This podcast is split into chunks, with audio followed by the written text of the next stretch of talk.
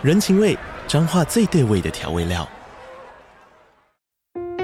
人，你在这端，我在那端，各自忙碌又相互牵挂。情，街角的吵杂声传递温暖与思念。味，是从每一个转角飘出的乡愁。这里是彰化县政府 Pocket 节目《彰化早咖》，我是主持人内克。从彰化大小事各具特色到旅游攻略，透过轻松有趣的访谈，带着大家走进最在地的早咖。准备好了吗？彰化的故事，我们说给你听。以上为彰化县政府广告。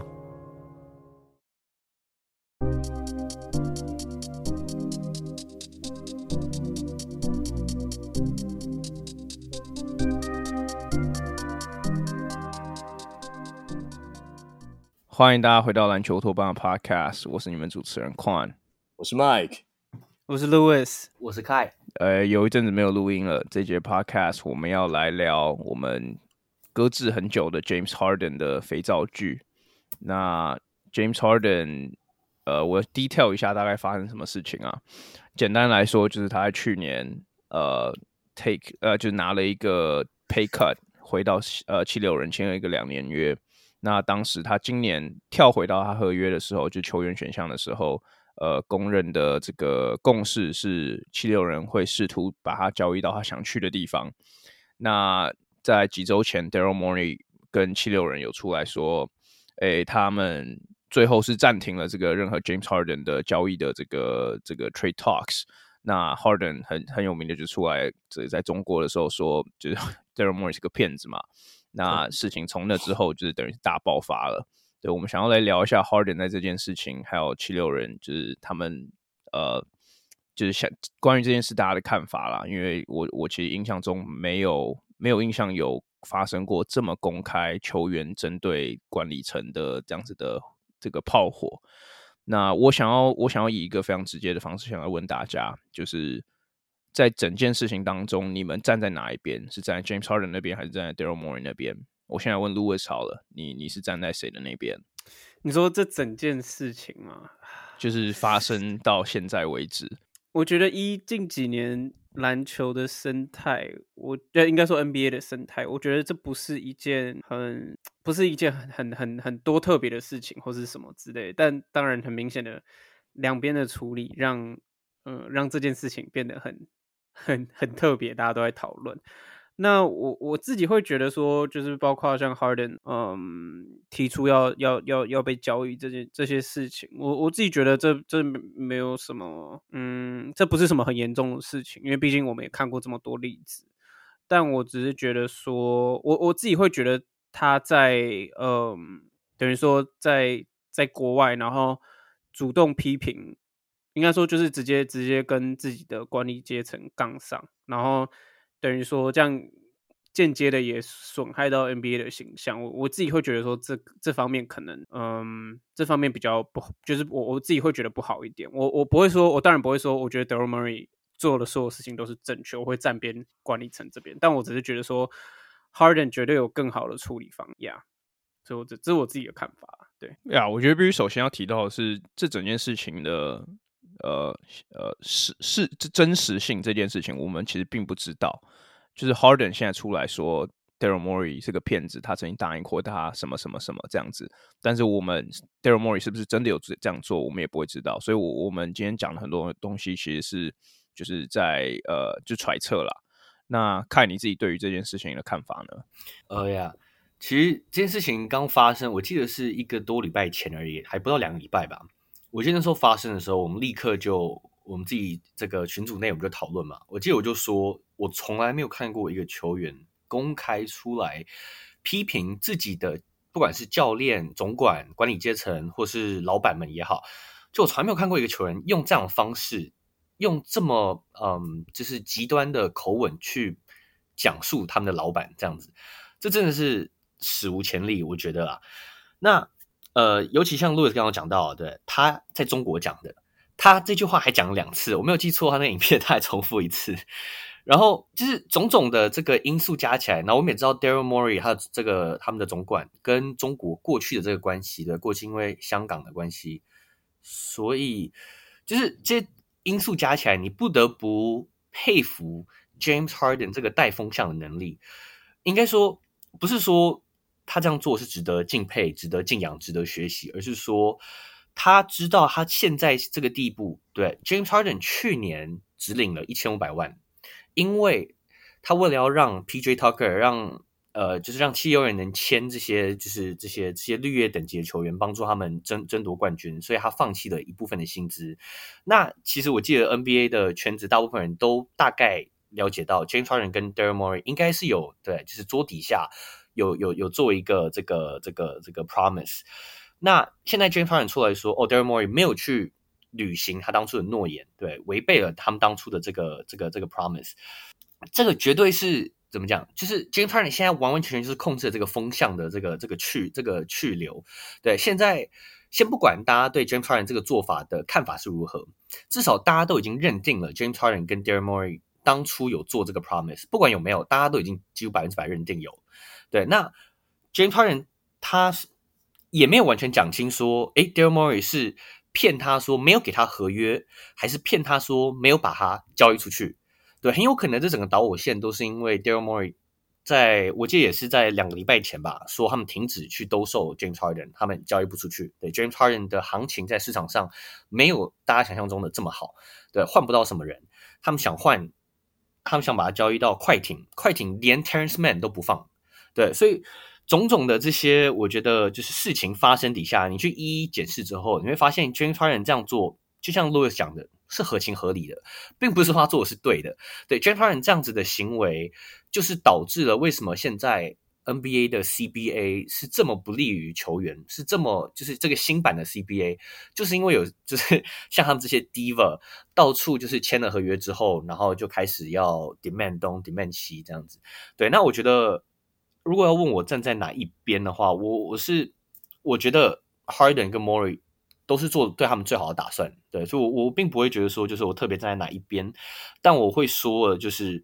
James Harden 现在的 leverage 真的是随着时间，就我觉得啊，是球员方 James Harden 的 leverage 越来越少。球团虽然说也有夺冠的压力，对，Joel b 也也有年纪的跟伤势的这个这个这个压力，但是我觉得不管怎么看，七六人都还是占着上风。一方面是因为 James Harden 已经 opt in，对，他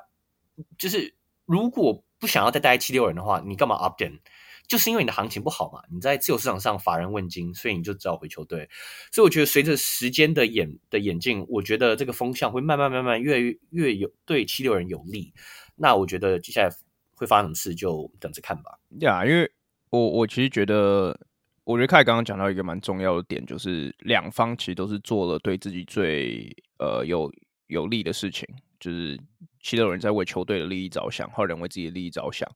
但是我我觉得，我觉得有一个很大的差别是，确实你可以说，Harden 跟七六人也许在私底下有做了某种程度上的允诺，就是可能七六人真的有跟他说，你回来签这一年，我们会想办法把你交易到你想去的地方。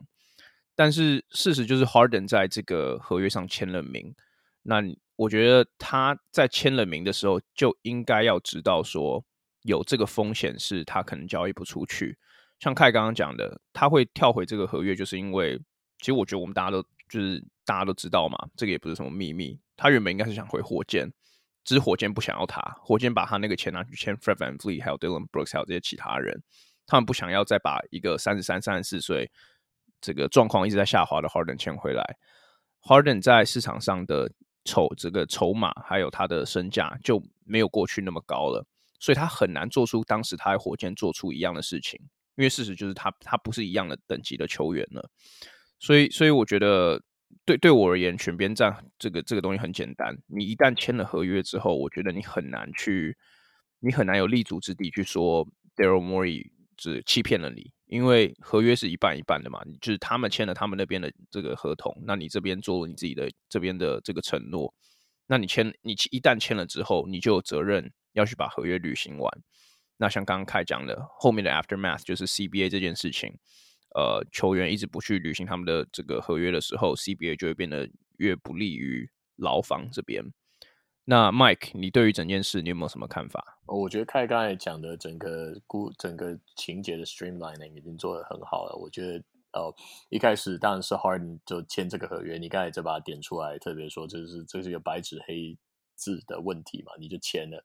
哦，那所以呃，那另外一个状况是说，Harden 没有考虑到自己在就是市场是有变化性的嘛，就是在市场变化发现它的价值其实没办法没办法让他们的合约如他预期的被履行。应该说，那合约本身的弹性这。本来有个弹性，也许事情都照事情发，呃，都照他预期的发展，那会是一个 win-win。但现在呢，如果是一定要有一方输的话，那合约签签下去了，当然这个目前这比较亏损的这一方是他嘛，啊，那我觉得让我想到 想到一个很像的情境是这样子，就可能呃，可能有爸妈答应了一个小孩子，然后要什么事情要要要要要答应他要去做，那但是人人生充满了变数嘛，那一旦发生变数的时候，比较能够。有合约精神的人就会说：“哦，对，那是一个变数，所以没有办法。”但是可能就有的人会不停的出来靠腰说：“呃，那不管你答应我，我你就要做到。你没有做到的话，我会去整个 media 告诉大家，你就是个 bitch，妈的，该死！”这样一直一直对，他就我觉得有点像这样的情况啊。所以我觉得刚刚开 Lewis 还有呃宽刚才点出来这个这一块是呃变化，还有白纸黑字已经讲得很清楚了。那我觉得比较有更有争议性的事情是我。要要来聊这个 podcast，要聊聊这一回，我听了一些就是其他 Adora podcasters 的看法。其实大家听到的话，你在媒体上放话放那个那个那个角度，但很多人都是采取蛮好笑的。但就是大家会觉得你你你这样子说话，呃，是不是太像个小孩了，太幼稚了？可是如果说换个角度来讲的话，他现在确实是去媒媒体去对媒体在那边那边去呃制造新的话题，试着再把这个呃 leverage 拿回到自己的手上。哦，所以我觉得对于他这样子说话，呃，可能有损他球员长期的这个公关形象。但 Harden 这个球员自然也没有很在意他的形象嘛，对不对？他他有各种各样的呃非常直接的，就他喜欢什么，对不对？他他他常做什么事，这个就是他的他有各种各样的黑历史。这个其实他他自己不认为黑，那也没问题。只是说他是不是有可能在对媒体施压、制造舆论压力这一块，然后让迫使七六人能够做出。呃，即使是损害自己球队的最佳利益，然后也能够，也必须要满足他个人的需求这一块。那我觉得这一块就是，我觉得这块还还还有一些 layer 可以讨论，所以我先我先先讲到这。喂，那我就我就直接顺势问下去好了。那你你自己认为，就是 Mike，你认为，呃，接下来就你如果要预测的话，你觉得会怎么发展？我觉得他会他的发展，我我我我都不代表大家意见。我的我个人的意见是，根据呃这几年看到年轻球员，Harden 已经不是年轻球员了，这中生代球员这样子做，其实一开始会好像在媒体的声浪会在他这边，因为这样才有梗，大家就看到闹到什么时候，好像很有趣。可是随着时间慢慢迫近到哦，那就像刚才刚才开跟宽豆提到，CBA 的这个条呃那个劳资条件会越来越倾向于不利于劳方，也就是白纸黑字签好的这个我们我们的那个呃胡须帮帮主呃 Harden 的时候，那他会被迫于在压力，他压力会跑到转到他这边，他可能也必须要开始做出一些动作，就好像心心不甘情不愿的，还是要。去服从这个合约，那我觉得就会一个最近的例子，就很像 Ben Simmons 当当初发生的事情，对，他他上场，那他可能会嗯不那么尽力的打球，或者是他根本就不让自己身体进入到呃这个这个可以打球的状况。那其实这一切都是有违运动道德的，所以最后我觉得输方还是会是在有签字的这一边。那。但我这样子把它讲死就挺无趣的。我我觉得我想听看大家觉得再会怎么样。OK，那我不然我我我我我讲一下好了。我觉得，Sure，嗯，我觉得我的想法也跟 Michael 比较接近吧。就是在这种情况下，就是一定是一定是球员这边会比较吃亏一点。就是我们刚刚有提到嘛，就是 James Harden 自己的呃交易价值可能已经是。越来越低了，就是绝对是没有他想自己自己幻想中的那么好了。那如果他继续拖下去，如果他说他不帮七六人打球，那他继续拖下去，可能这一季缺席个几场比赛。那我很敢肯定的是，他的交易价值不可能会因为这件事情而有所上涨。那他就是就是继续会在，就是没办法没办法真的去到他想要去的地方。而且老实说，我相信 James Harden 一定也是想要一座冠军啦。那七六人目前看起来是他最有机会在一个嗯，算是当算是一个球队的核心，然后跟角逐季后赛或者是角逐总冠军最有机会的一支球队。所以如果他老实说，他他他，我相信他在 冷静下来思考几个礼拜之后，一定还是会想办法去去去去去示好吧。就是虽然这件事这件事情是蛮严重的，可是我相信 NBA 本来就是 business 嘛，就是。没有没有事情是什么什么事情是两个人坐下来没办法谈的，所以我觉得，我觉得最后还是他就是就是继续待在七六人了，而且而且老实说，他还要就等于说他他还要去顾虑一下 MB 的感受，就是 当然他自己的生涯是他自己的生涯，可是老实说，就是 MB 这就是今年太 MB 也不是完全没有，也不是说他摆烂，或者是 Harden 是 carry 这支球队，carry 这支球队是别人，所以所以我觉得。对啊，我我自己会觉得说他不可能再继续这样闹下去了。不管他就算以前有多辉煌的历史，他曾经是得分王，或者是 like I don't know，就是全联盟得分效率最好的，就是得分数字就是最强的球，就算他是最强的球员，他今天在这个此时此刻就不是，所以他没有那么多 leverage 可以去跟，我觉得也不要说威胁啦，但我觉得就是有点类似道德绑架这些球团，我觉得不太可能，对。而且我觉得 Lewis 刚刚提到 MB 的角色，让我想到之前好像这件事情，这个丑闻刚，这不算丑闻啊，这个争议事件刚发生的时候，MB 有被大家发现他 unfollow 了七六人球团的，在可能是 Twitter 或者是其他的其他的 media，他 unfollow 他们。那现在有没有加回来？我不确不确定，我没有我没有在在 updating 这一块。但是我觉得 MB 本身的的态度也非常的模棱两可，因为我想。他自己在这个球队的结构当中，薪资他是主角，然后这个球队作战他也是主角。那当然，其实七六人的整体利益就是他个人的这个人的利益。可是那现在 James Harden 基于呃跟球球团之间的这个矛盾哈，开始对利益上面开始有拉扯的时候，他选择去挺，可能就是可能一个一个 brotherhood 方面的这个这个部分，他去挺了。这个呃，James Harden，我其实觉得，呃，如果媒体要在这块上面做文章的话，我我个人我个人认为这个有点 hypocrite 的部分蛮，蛮蛮蛮有蛮有讨论空间的。所以，我其实个人认为，呃，James Harden 留下来这一年跟 MB 之间呢，嗯，我觉得他他之所以想要离开离开七六人，跟其实已经被媒体诟病了一整季，他们两两者打球，这两位两位 mega stars 打球的这个有可能会比较。冲突的风格有关系，所以我不知道，就是说当当 James Harden 就就好像 simply put，你就说 James Harden 是因为呃跟 MB 这这边在这个球队里面当老大，他可能当的好不是那么那么顺手，所以他打算换一个环境。那就老大老大球队老大居然现在在他走不掉的时候又出来挺他，那你到底想要我走还是不要我走，对不对？有一种更多的这个矛盾点又产生了，所以我觉得这块可能接下来 media 会有更多的这个。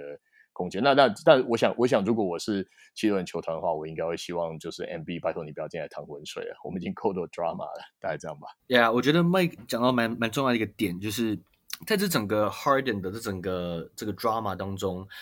，Joel Embiid 其实一直来都没有真的出声。对，我们自从赛季结束之后，Joel Embiid 唯一有出声的，就是他讲到说，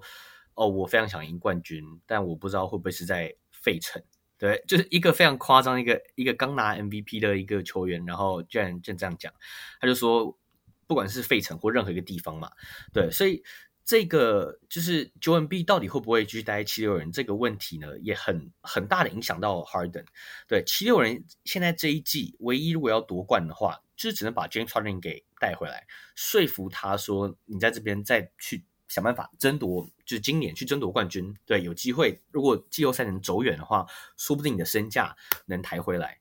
对，那刚刚我讲到说，我觉得这个风向会慢慢靠拢球团这边，因为对时间不在 James Harden 这这身上。但是说实在的，七六人的处境也好不到哪里去。就像 Michael 刚刚讲，这个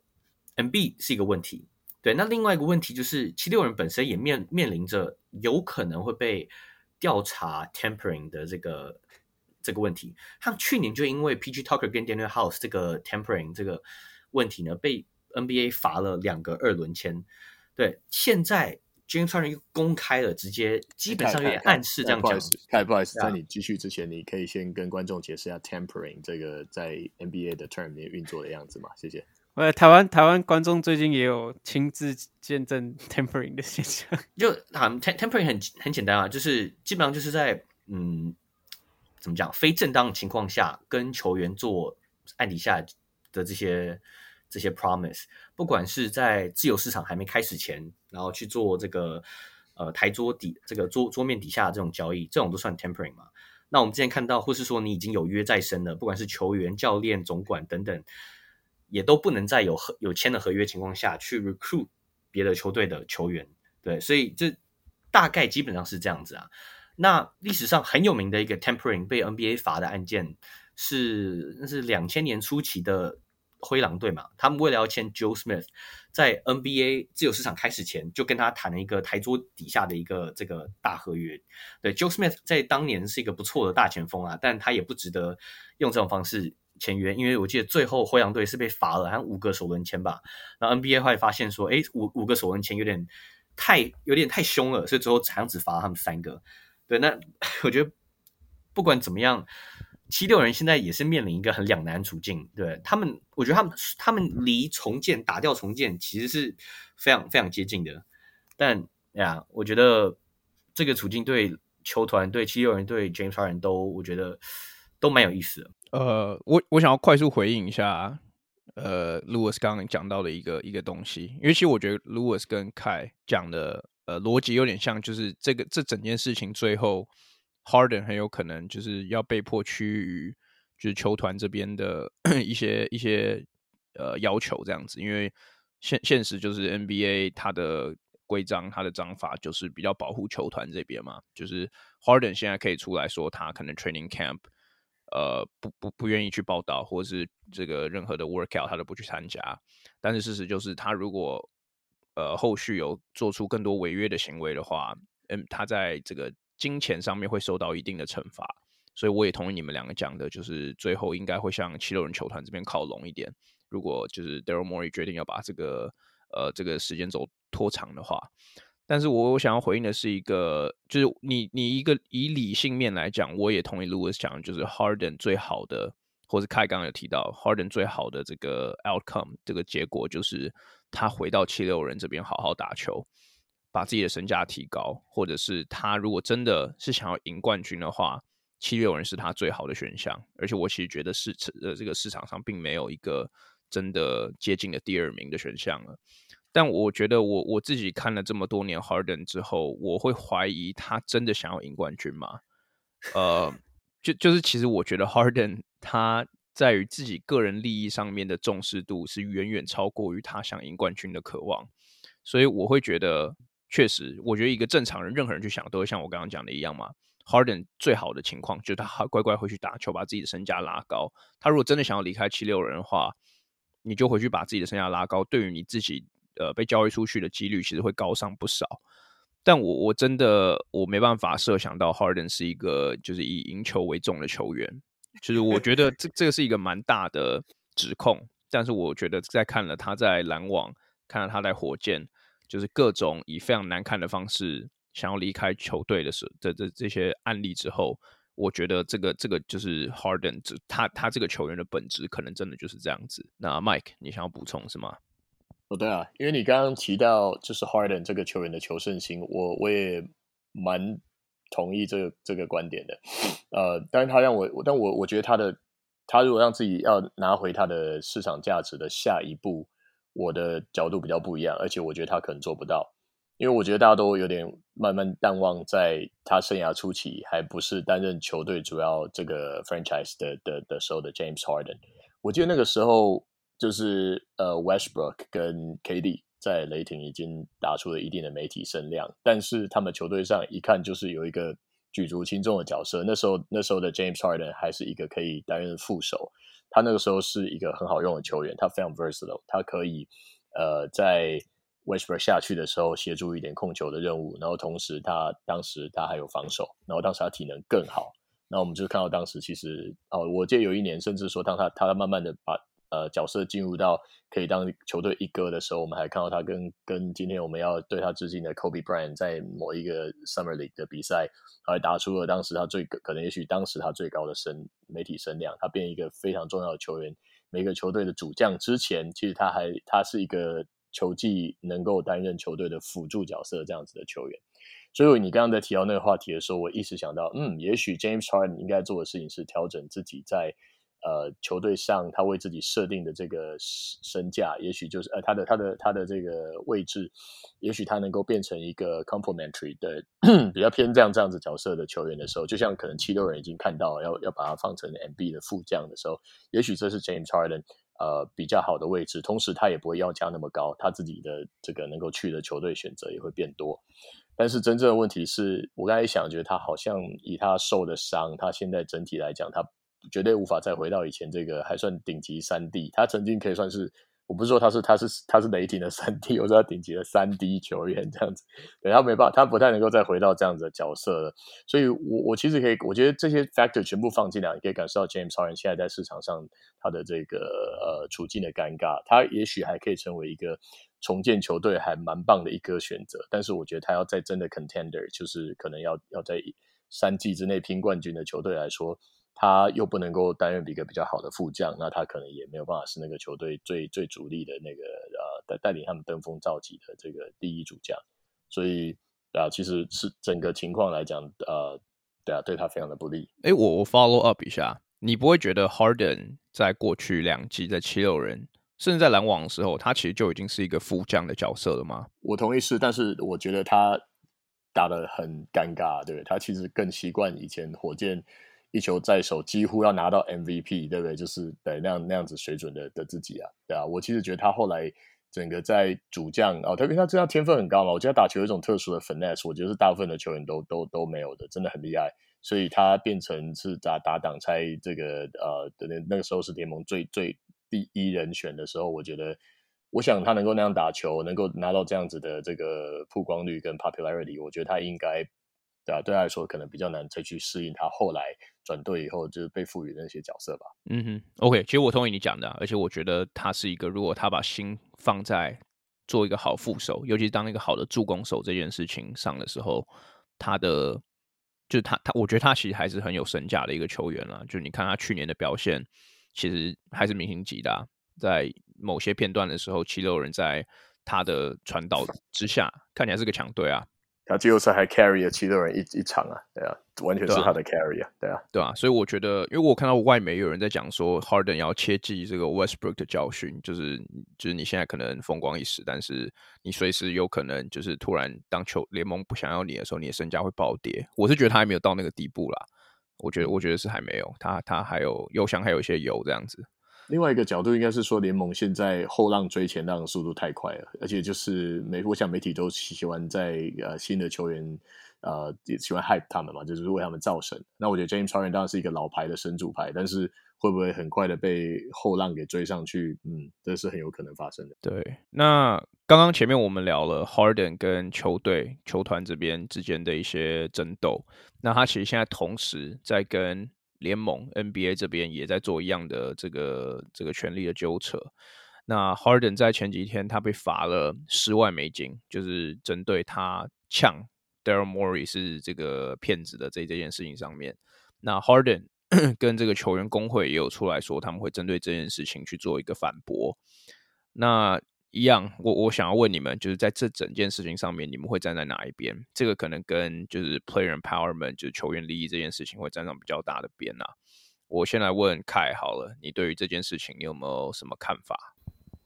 嗯，就我觉得球员工会一定会做对球员最有利的事情嘛，因为这是他们的工作，他们不管怎么样，一定要为球员争取到是最好的这个这个这个结局嘛。不然的话，之后球员就没有办法信任球员工会，所以我可以理解他们这个角度，对。但是 James Harden 的这个做法，确确实实就是该该被罚，该被罚就是该被罚。所以我觉得被罚十万，我觉得就像我我最开始讲，这我从来没有听过有球员这么公开的讲，就是批评自己球团这样子的话。所以啊，我觉得这个罚的是合理。因为球球员工会他们现在的逻辑是说，在 NBA 现现行的规章里面，其实并没有明明写说他做的这件事情是违违规的。他说他所做的事情其实都符合，就是他们里面有讲到，呃，当球员想要公开的去呃卖我的这这这件事情上面，他们觉得是合乎规定的。但我觉得大致上我是同意开的啦，而且我觉得这个其实就是我我这次去美国有一个像有有一个导师有讲到一件事情，就是说如果你去看美国的宪法，它其实里面没有任何一个字是提到民主，尽管美国是个民主国家。那其原因是因为当初在创国的时候，他们认为民主这件事情跟 mob mentality 就是呃，就简单来说，就是他们认为过度的这个民主其实会是不好的。那其实我觉得现在，因为这件事情出来的时候，我我听到很多人的风向都是在讲这个言论自由这个部分。我其实觉得现在很多太多的时候，呃，我们把言论自由就会以言论自由之名的名义去呃抛弃了所有。可能责任或者是 professionalism，那我觉得 Harden 在这边的案例，其实就是你可以说他可能真的在规章上面他没有做错事情，但是你去设想，假设你今天在一个公司，你去骂你的老板，你觉得就因为因为其实说实在话，七六人跟 Harden 现在还是雇主的关系，雇主跟这个被雇者的关系。那 Harden 做这件事情，我觉得被这样子罚，其实我觉得跟责任跟尊跟基本的人权尊重，我觉得会有比较大的关系啦，所以我这边也是站在联盟这边。那看你想补充什么？哦呀，没有，我我只是稍微去看了一下，就是联盟罚 James Harden 的原因。他们罚他的原因，基本上他们现在，我我看到他是写说，就是他们觉得 Harden 讲那一段话，对他说，他绝对再也不会再为 Daryl Morey 的球队打球。然后也基本上的隐暗示说他不会再为七六人打球，对，所以 NBA 罚他是说他基本上是明示或是暗示讲说他不，他虽然已经跟七六人有签约，但是不会为他们打球，除非被交易到别的球队，对，所以对 NBA 来讲，他们觉得这是一个就是 potentially 违反了这个当初他们签约的这个呃合约精神。对合约精神，那球员工会意思是说，对，这他只是在发泄他的情绪，对，他并没有直接说他不会报到七六人，对，到时候球季开始不会报到。当然，我们也知道，球员如果签约了，然后呢不去报到球团，我记得是三十天吗？对吧？就球季开始三十天，他如果没有报到的话，七七六人跟 NBA 有权利不让，就是 James Harden。可以参与接下来的自由球员签约，也就是说，他明年成为了这个受限自由球员，他是没有办法在自由市场上跟别的球队签约的。对，所以呃，这个情况不管怎么看，对 James Harden 都是非常非常不利的。他势必是要回七六人报到，不然的话，他闹了这么久，他最后也没有签到他想要的大约，那也是白忙一场。对，所以啊，我觉得这个就是单纯两边在，嗯，我觉得除了是。这个球员工会真的要为他争取他应有的，就是 Harden 应有的权利之外，某方面也是，就是这种，就是公众的这种，呃，这种怎么讲，就是这种呃，在网络上，在这样的这些 battle，其实很多时候也都是，也是做给他们自己的球员看的，做给自己工会成员看的，就是某方面。所以我觉得呀，就是刚刚也讲到，就是嗯，大家都是为自己的权利着想嘛。但是我觉得，就是不管怎么看，James Harden 现在真的是很惨。我记得我刚听 Bill Bill Simmons 他的讲 James Harden 的那个 podcast，他跟对我记得他就讲到说，他们有好几个人在录嘛，他们好几个人都觉得说，James Harden 即使这一季回到七六人，或是被交易到快艇啊，然后呢打出了跟去年一样好的身手。先先不管他季后赛什么，他季后赛打得很不好，但是就是假如说还是能维持一个二十十这样子，就是联盟顶尖的呃 facilitator 这样这样子的数据。他最好的合约搞不好还是一个两年四千万，对，就是一个一年两千万这样子合约。一年两千万是有点像是 D'Angelo Russell 今年签的合约，对，就是他的身手虽然说就像况你刚刚有提到的，还是一个联盟顶尖的后卫这样子的身手，但是因为他季后赛表现这么的差劲，对，他十一场季后赛比比赛里面有六场投篮命中率不到三成，就虽然说他有两场，我记得他得四十分，那也都投进 Game Winner，但是。他其他表现真的是差到没有一个球团把他当做一个 max player 在看，他就是一个一年两千 maybe 两千四百万等级的这样的球员。那我觉得这这就是 James Harden 必须要去面对的事实。OK，那关于 James Harden 跟联盟这边的一些 这个争斗，Mike 或是 Lewis，你们有什么想要补充的吗？好，那我们就 James Harden 的话题，我觉得我们可以先就暂时。呃，移开。呃，我觉得接下来还有很多变数。就是老实说，我觉得现在 James Harden 这个肥皂剧，其实才真正刚开始上演而已。然后，actually，你知道吗？其实我们在换换到下一个话题之前，我再问你们问一题好了。因为其实网络上最近有很多，呃，你不要说最近啊，这这几年其实都是，就七六人一直在季后赛失利的时候，大家都一直去挑战 the process 这件事情。那过去有 Ben Simmons，现在有 James Harden，就他们在于管理球员这件事情上面，一直以来看起来都有一些污点，或者都有一些做不好的地方。你们认为？这个真的是七六人管理不彰吗？还是你们觉得是因为就是 Ben Simmons 跟 James Harden 这些都有点像是比较不幸的一些个案，对吧？所以我我会好奇你们对于就是整件事情七六人还有 The Process 这个这个看法。呃，我自己觉得哦，OK，Yeah，Go ahead，Yeah，我我自己觉得绝对是个案呐，就是哎，这两个这两个人就是真的是太特别了，他们不管到哪一队，我觉得都会遇到这种事情。能看到。就是呃，James Harden 在篮网也不是说有一个很好的 relationship，Ben Simmons 在篮网也是，也完 Ben Simmons 连场都上不了，所以我觉得这他他他就已经慢慢淡出了，我们就根本也不用 care 他。就是 对啊，我我觉得真的是个案啊。就是如果七六人这一整个 organization 真的有这么的糟糕的话，就我们也不会看到 Embiid 至少目前啦，截至今天为止，他也没有说他要被交易嘛。然后包括像刚刚凯奇有提到的 incident，包括像 PJ Tucker 还有 Daniel House，他们都还是宁愿等于说，也不是说破坏，也不是说 break the law 或者是什么之类，可是他们至少还是愿意愿意，嗯，去加，不管七六人给他们开出额外的条件是什么，至少他们还是去了那支球队嘛。就是我我相信联盟中是有几支球队是。很多球员，你开在更高的薪资，他们可能都要再好好想一想才会去的球队。所以我觉得我自己不会觉得说七六人的呃呃的管理阶层是出了什么问题。我觉得单纯就是这些人比较特别一点，这些球员比较特别。对呀，yeah, 我我其实问这一题也是有一点点想要帮七六人抱不平啊，因为我其实认同 Louis，我觉得呀，yeah, 我我其实觉得是认同的。Mike，你怎么觉？你怎么想？我也非常同意 Louis 讲的，因为这个，我觉得 James Harden 的个性，我们前面已经有提过了嘛，他是一个比较大剌剌的，不太在意别人眼光的球员。那 Ben Simmons，我觉得他不反而比较像是你不知道这个家伙后来会会变成这样。我觉得他刚出现的时候还算是蛮一个蛮蛮蛮蛮像是个 goody goody 这样这样子的球员，然后职业道德也没有到很差。那可是我现在也要转过来，我觉得我想要引述一点历史发展，就是。我觉得 process 有一部分的这个重量，这个批这个批评的重量是来自于七六人真的投入了很多的资产跟时间，甚至还换来之前那位总管的离职，去呃让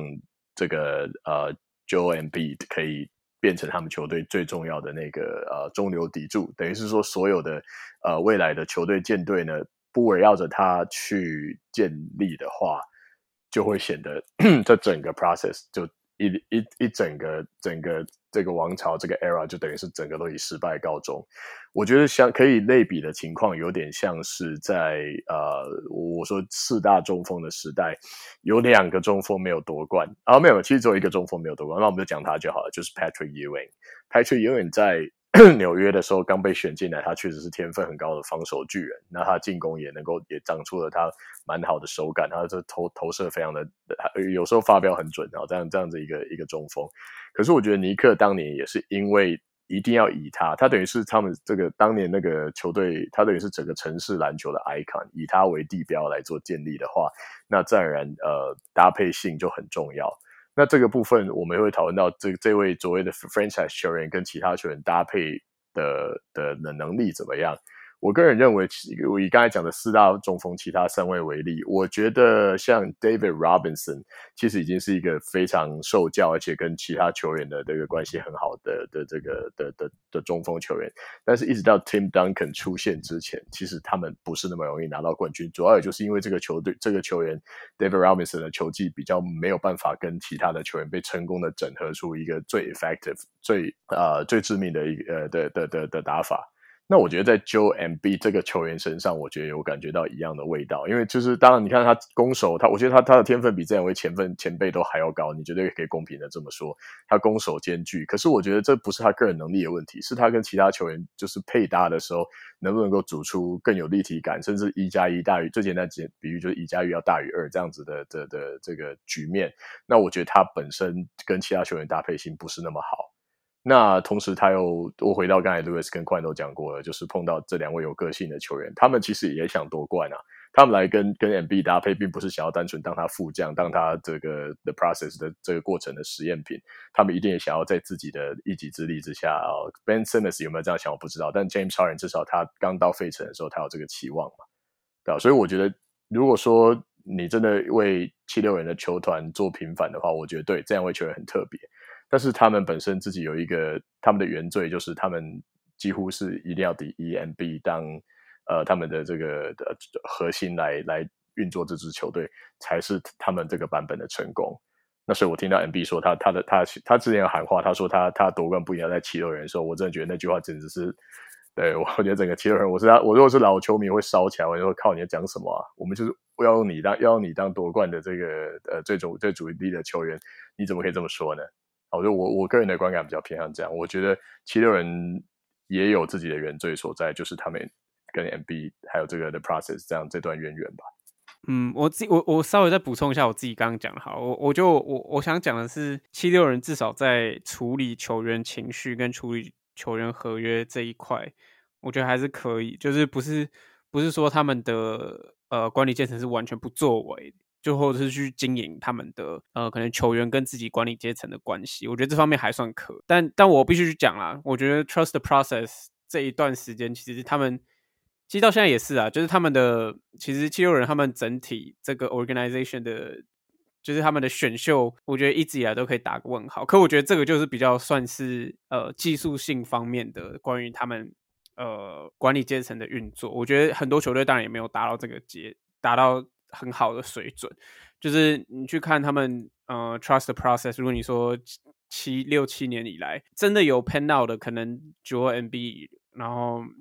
Ben Simmons 也曾经算的话，然后再来可能就是 Dario Saric 跟 Michael Michael Carter Williams。所以我觉得，我我觉得，我觉得他们整就是你你要说七六人的 front office 有没有问题，就是当然他们有可以进步的东西，但我觉得整体来讲，如果在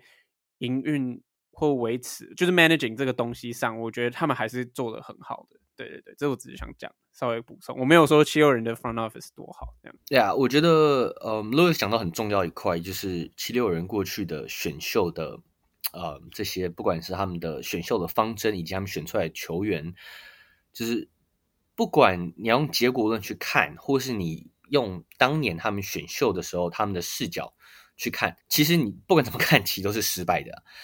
嗯，我我觉得稍微 recap 一下七六人这个整个的 process 的他们选秀过程好了。他们从二零一三年可以算是 officially 开始他们的就是 the process。我记得他们把他们所有好的球员都出清掉了，然后就开始开始开始谈了嘛。对，我记得二零一三年他们选的第一个 the process 的 Nerlens Noel，这是他们那时候最有名的嘛。然后我记得选的 Michael Carter Williams，那时候那一年拿了最佳新呃新人王。这两个人最后都没有成为就是。大家想象中他们应该会成为的球员，对，Michael Carter Williams 很早就从 NBA fizzle 掉，呃、n o r l a n s Noel 后来很明显他就是一个防守的 backup，他就是一个他就是一个替补中锋啦。你要如果你要是他是先发中锋的话，你球队应该不会走远。对，那对隔年二零一四他们选 Joel b。Joel Embiid 本来也看起来像是个 bust，我记得他前两年也都是受伤，然后看起来也是非常瘦小。但是他后来呢，就是靠着自己的 hard work，他现在变成联盟 MVP。对，但是这也是他们就像 Louis 讲，他们整个过去从二零一三到你可以说，我觉得二零二零是他们如果算是他们的结束的点的话，这七年来唯一一个选到最后是成功的 pick。因为隔年呢，他们已经队上有一个中锋，他们又选了 Julio Okafor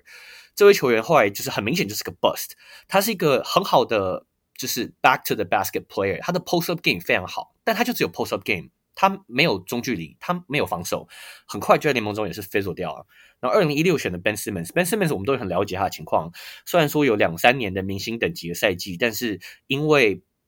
投篮投，因为不会投篮，对，因为他的他的脊椎或是背伤非常严重，到现在他都没办法打球。对，所以 Ben Simmons 也可以算是他们这个的 process 里面失败的一个一个作品。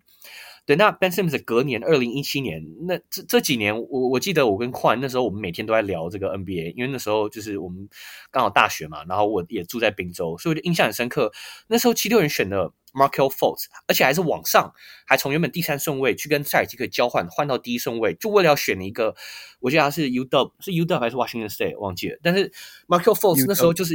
对 UW，他那时候没有，我记得他没有打过那个，他没有打过那个叫什么 March Madness 嘛，因为。球队战绩不好还是什么？但是他个人数据我记得那时候非常好啊。好，那不管怎么样，Markelle Fultz 对，现在以七六人的这个选秀当初的这个角度去看的话，也是一个 bust。即使他现在有一点就是呃，把他走出他当初伤病的这些阴霾，但是他就是没有 pan out 啊。七六人就完全没用到，没有用到这个人啊。所以这个选秀也是个 bust。对，然后我记得二零一八年非常有名的，他们选的 Mikal Bridges，对，结果马上跟太阳做交易。Mikal Bridges 是。妈妈对，是一个七六人的的本土的球星，读 Villanova 是宾州的学校。妈妈在七六人那边工作，就是一个完美的一个选择。然后 Mikal Bridges 又是一个防守好的三 D 球员，然后又是一个，就是一个他的嗯，就是就是看起来就是个 star 的一个感觉，然后就把他交易掉。对，然后他们换来的那个 Zaire Smith 马上就因为花生中毒，然后就再也没有打过 NBA。好，就这个 recap 我觉得很简单，就是七六人的选秀过去以来非常糟糕。对，他们即使有这么多的 top picks，一直都没有选到好的球员。那我觉得另外一点就是 player development，你选了这么多的 top picks，几乎都没有 pan out。你除了要怪你的选秀的眼光不好以外，你也要怪的就是你球员、你球队的这个养成的这个计划、养成的团队不利嘛、不周嘛。你只能这样看啊。虽然说我们都是外人，只能用外人角度去预测，但是很简单嘛，就是你这些人都没有培养出来。对，Michael Carter Williams 当年新人王也没有培养出来，所以。呀，我觉得这个是球团必须要负上很大的责任。再加上后来二零一九，对他们把 s a r i c h 把呃 Covington 那些人全部就换了 Jimmy Butler 来，有了一个非常不错的 Playoff Run。在第二轮被 k a w i 的那个弹的三下球给绝杀出局之后，Jimmy Butler 就走出。他后来在 JJ Redick 上的 Podcast 就讲说，他走出最大的原因是因为他跟管理层有很大的代沟，他他不喜欢这个管理层去管理球队的方式。对，那。不管你喜不喜欢 Jimmy Butler，或者不管你相不相信他讲这个话的真实性多高，我觉得你从很多的球员访问啊，还有其他的这些种种事迹，你都会看得出来，这个球团的管理其实就是多少是有点问题嘛。就不管最最差呃最好最好的角度去看呢，他们也不会是最好的管理层。就我就只能这样讲。那好，有另外一个 caveat，我觉得必须要提到就是在这七年来，七六人决定要就是谈。就是决定要谈，然后一路就是想办法要去这个 stockpile 他们的这些选秀权，想办法去拼到一个至少一个或两个 superstar。这个过程当中呢，他们被 NBA fuck over 非常严重。就这件事情，其实有越来越多的 NBA 球迷有就是越来越有注意到，但是在当时没有很多人去去了解到，就是当初七六人要开始谈的时候，他们把这个重责大任交给他们总管 Sam Hinkie。对，Sam Hinkie 就是很有名，开始的 process 这个这个总管。但是后来呢，Adam Silver、NBA 等等，他们非常不喜欢七六人这个大市场球队呢，这么公开的，就是来宣示说，我就是要来谈，我就是要来谈未来这三四年战绩差，我就是为了来拼选秀权。所以他们当时呢，把在 NBA 这个辈分非常非常高的 Jerry Colangelo 给直接给 insert 到这个七六人球团里面。我记得他就直接去掌管了，就是七六人的 basketball operations。Sam Hinkie 的时候总管嘛，然后 Jerry Colangelo 就是。当初被住进了这个球团之后，待了好像几年，就把他的这个这个位置交给他的儿子 Brian Colangelo。Brian Colangelo 是 NBA 很有名，就是基本上他做过的工作他都没有做很好这样，所以他的名声就是这样。那后来 Brian Colangelo，我记得是二零一五还是二零一六，他接管之后，对，我们看到不管是这些选秀权啊，不管是球队跟球员之间的关系等等，一直都没有处很好。对，所以很多人其实都把这责任怪在这个 Colangelo 的这个这个父子党身上。那 Sam Hinkie 在也是早年当年就被被他们给驱逐驱逐出就是球球团以外这样，所以其实现在很多七六人迷对 NBA 这个就是联盟本身有很多的不满，其实其实源自于就是因为当年 NBA 老实说啦是有一点嗯，就是从中去缴获他们的这个这个这个算盘，所以啊我我只是想说就是七六人本身他们要负很大的责任，但是就是。NBA 说实在也对于他们这个 process，就是有这么大的这怎么讲？我觉得呃，就是呃失败，我觉得有一点关系啊。那呀，我觉得 James Harden 这个点上面，说实在，我觉得就是一个七六人过去这几年因为选秀不利，因为他们交易等等，就是交易不到好球员，所以他们当初能用 Ben Simmons 换到 James Harden，说实在已经是个奇迹了。对，他们换到 James Harden 之后，说实在已经是一个呃非巅峰的 James Harden。那他跟 Joel Embiid 当初我记得那时候他交易过来的时候，我们就说，哎，这两个组合有机会可以挑战 NBA 总冠军。但是其实你现在放眼看的话，这两个人其实真的很不搭配。对，Joel Embiid 自从 Ben Simmons 就是再也不投篮之后，Joel Embiid 就坚持他就是他就是投中距离、投外线，对，开始就是面框的打法。那 James Harden 需要的不是像 Joel Embiid 这样子的面框的持球型中锋，他需要的像 Clint Capella 这种乖乖的执行挡拆之后，帮你横挡之后，然后呢去 rim run，对，去接球、去灌篮这样。所以呀，其实你 in hindsight 去看的话，这个组合其实真的没有很配。再加上七六人的教练对是 Doc Rivers，所以去年的 这个季后赛进攻我们看到就非常单调啊。对，所有人就是站在三分线外，然后持球，看着 James Harden 持球，看着 j o e n B 持球呀。所以我觉得其实这个责任是很多人都要就是共同承担的。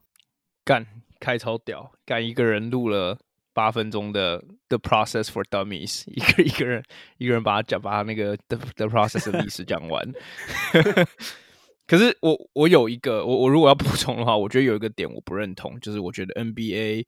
呃在于 The Process，就应该说 N 开开刚刚最后论述是有点讲说 NBA 有一点呃间接性的导致 Process 失败。我其实觉得没有，因为其实我我其实觉得大家把 Process 就如果你真的去想，它并不是一个很很复杂的这个大方的的 concept，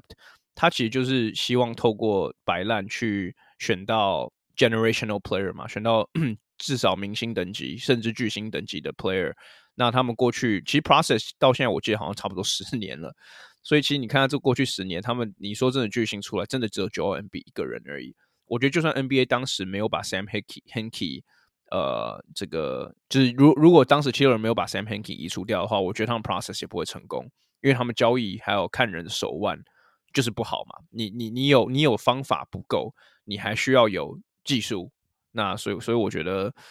呃，就是如如果如果真的要，就是如果我们把这个画风转到 process 的这个这个去去去评评论它的话，我觉得十年之后再来看这件事情，它绝对是一个。我觉得还蛮大的失败啦。当时这个这个这这这个是一个蛮大的风潮。对，那 the the process 就是 大家还有什么要讲的吗？这个跟 James Harden 似乎已经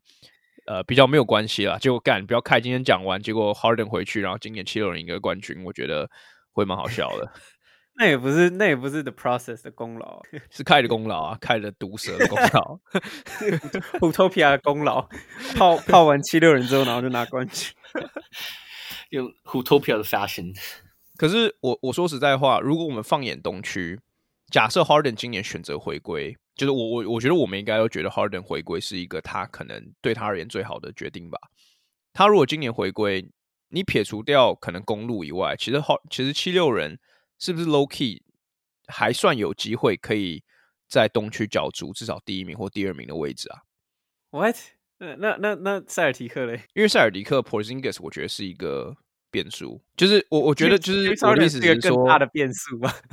不，我的我的意思只是说，其实他回到七六人对他而言，确实如果他真的想要夺冠，并并没有任何第二名的选项